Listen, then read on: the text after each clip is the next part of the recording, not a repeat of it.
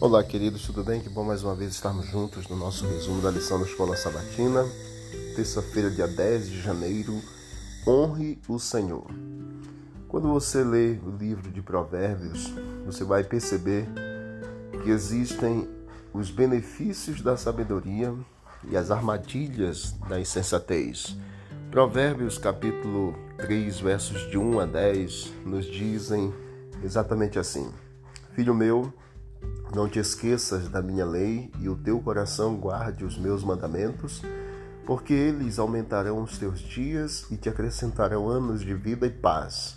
Não te desamparem a benignidade e a fidelidade atas ao teu pescoço, escreve-as na tábua do teu coração, e acharás graça e bom entendimento aos olhos de Deus e dos homens. Confia no Senhor de todo o teu coração e não te estribes no teu próprio entendimento. E conhece-o em todos os teus caminhos, e ele endireitará as tuas veredas. Não sejas sábio aos teus próprios olhos, temem ao Senhor e aparta-te do mal. Isso será remédio para o teu umbigo e medula para os teus ossos. Honra ao Senhor com a tua fazenda e com as primícias de toda a tua renda, e se encherão os teus celeiros, e abundantemente transbordarão de mosto os teus lagares. Qual é a promessa maravilhosa que encontramos aqui? Vida longa, tempo de paz, celeiros fartos. A parte de Deus devia ser separada em primeiro lugar como responsabilidade nossa. Deus nos pede que, ao gerenciarmos nossas posses dentro do contexto da aliança que Ele tem para conosco, o coloquemos em primeiro lugar, em reconhecimento de que Ele é o dono de tudo e como demonstração de nossa fé nele para prover o que necessitamos. Mais do que isso, ele diz que se o colocarmos em primeiro lugar, ele acrescentará o que falta a cada um de nós.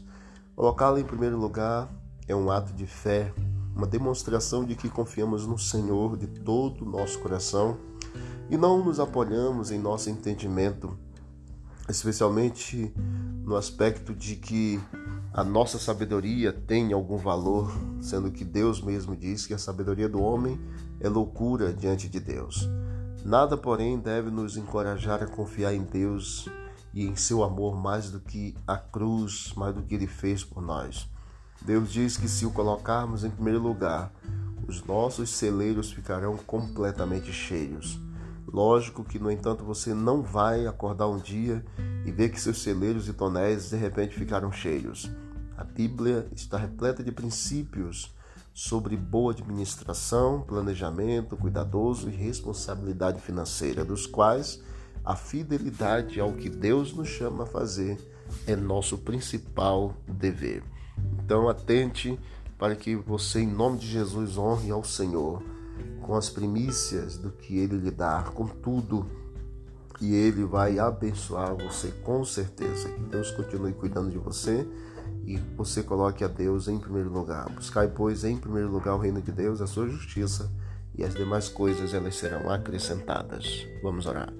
Querido Deus, muito obrigado por esse momento de reflexão nos ajude a colocar o Senhor em primeiro lugar em nossa vida, em tudo que fizermos, e que assim recebamos as bênçãos do Senhor, em nome de Jesus. Amém.